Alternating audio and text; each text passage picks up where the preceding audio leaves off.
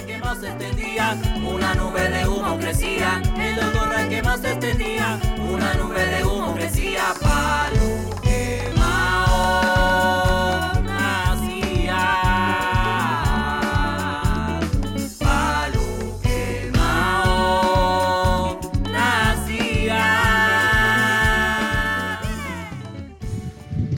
Amigas y amigos, bienvenido una vez más a su programa Paseando por Palo Quemao. Hoy nuestro invitado es Germán Ribón, una de las primeras personas que llegaron a nuestro barrio. Bienvenido, Germán. Gracias, May, por invitarme a tu programa y un cordial saludo para los oyentes de tu programa. Bueno, Germán, nos gustaría escuchar eh, y te pregunto, te pregunto, ¿en qué año llegaste tú acá a nuestro barrio? A este, a este lugar el domingo 8 de mayo de 1966. Germán, veo que llegaste en una fecha muy, pero muy bonita que fue el 8 de mayo, Día de las Madres.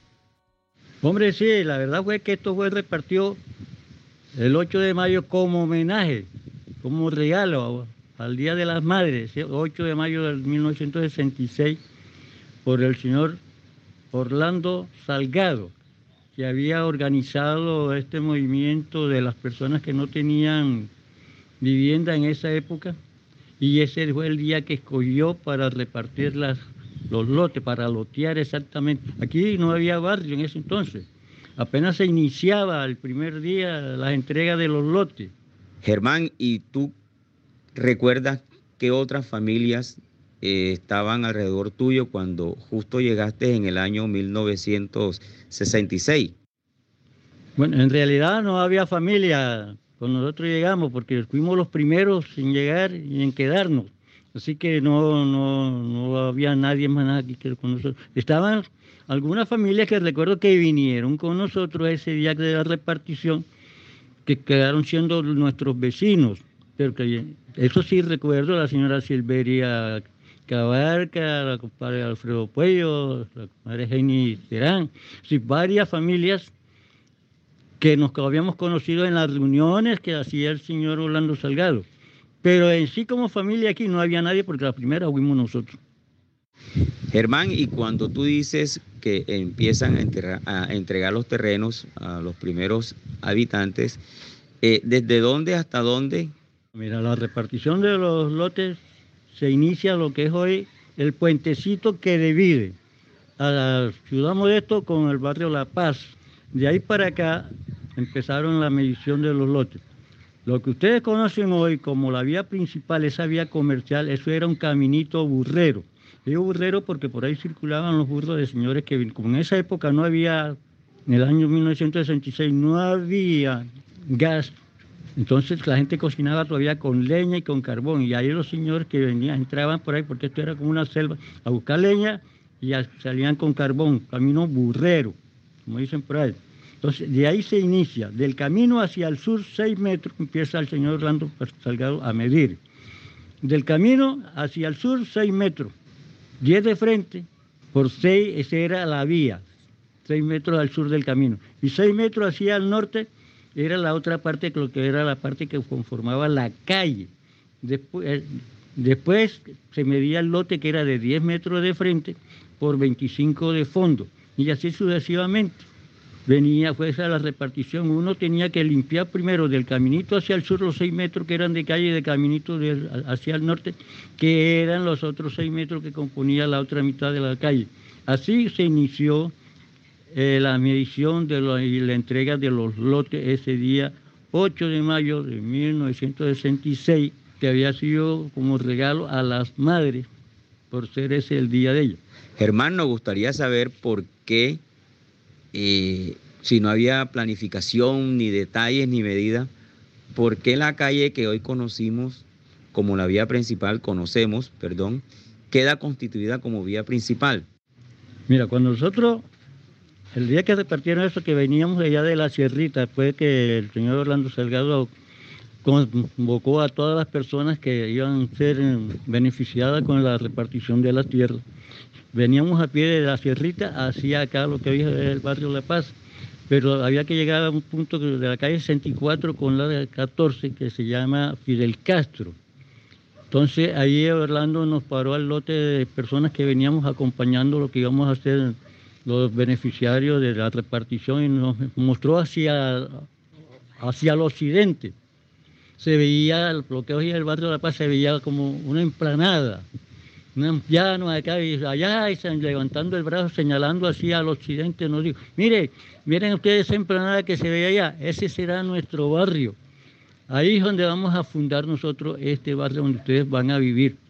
Y ahí fue, así se inició, por eso es que eh, esa es una vía que se constituyó inmediatamente como la vía principal de la salida del barrio, lo que es hoy el barrio La Paz. Eso se inició desde un comienzo, fue el punto de, comunicación de, nuestro barrio. Germán, cuéntanos, eh, ¿cuál fue el primer nombre que se le colocó a este sector que hoy en día llamamos eh, Barrio La Paz o Barrio Palo Quemado. Bueno, el primer nombre con que se inicia el barrio se llama Rojas Pinilla.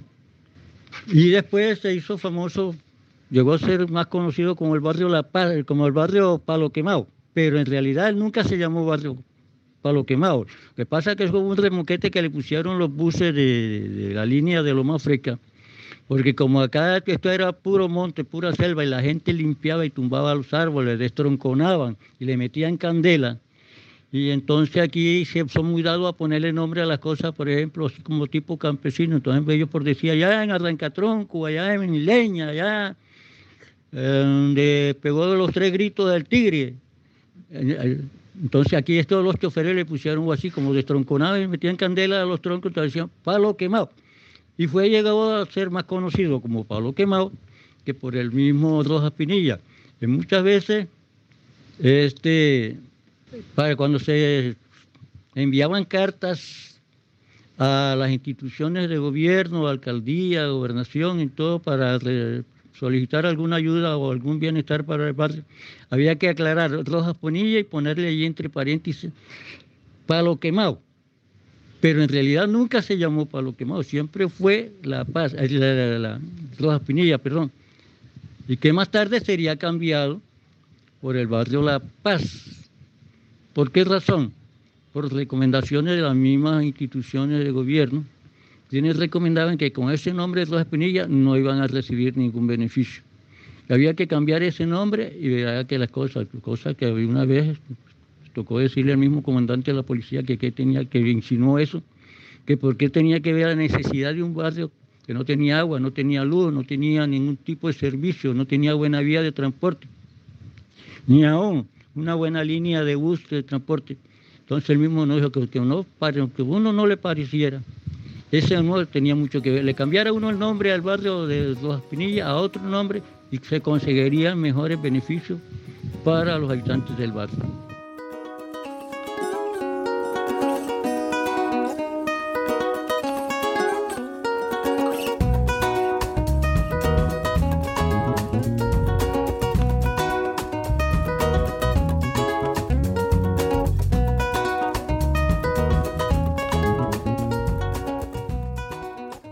Después que sugieren las entidades de la gobernación y la alcaldía que el barrio no se llamara Rojas Pinilla, entonces en ese cambio de nombre, ¿por qué termina llamándose La Paz?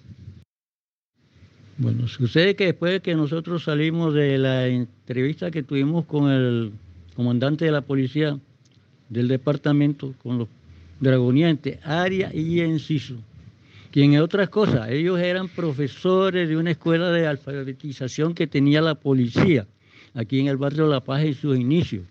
Y entonces ellos, considerando lo que había dicho el comandante de la policía con respecto al nombre del barrio, entonces el profesor Enciso comenzó a, a, dar una idea de cuál sería el nombre que se le podría buscar. Y yo, bueno, buscamos, ¿por qué no le ponemos La Paz?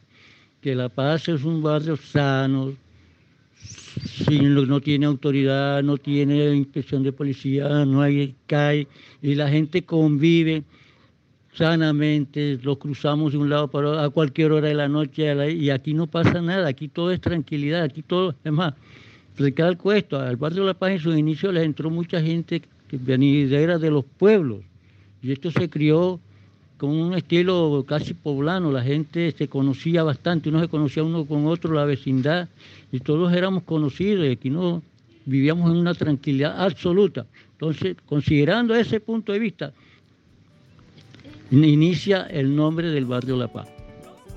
Bueno, Germán, eh, la audiencia y mi persona hemos quedado muy contentos al escuchar de viva voz de uno de los pioneros, si no el pionero de este sector que hoy llamamos el barrio La Paz. Gracias, Germán. Gracias, May, por invitarme a tu programa espectacular Paseando por Palo Quemado. Amigas y amigos, gracias por su grata compañía. En los controles, Laura Senior. Conduce Miguel Reales. Hasta la próxima.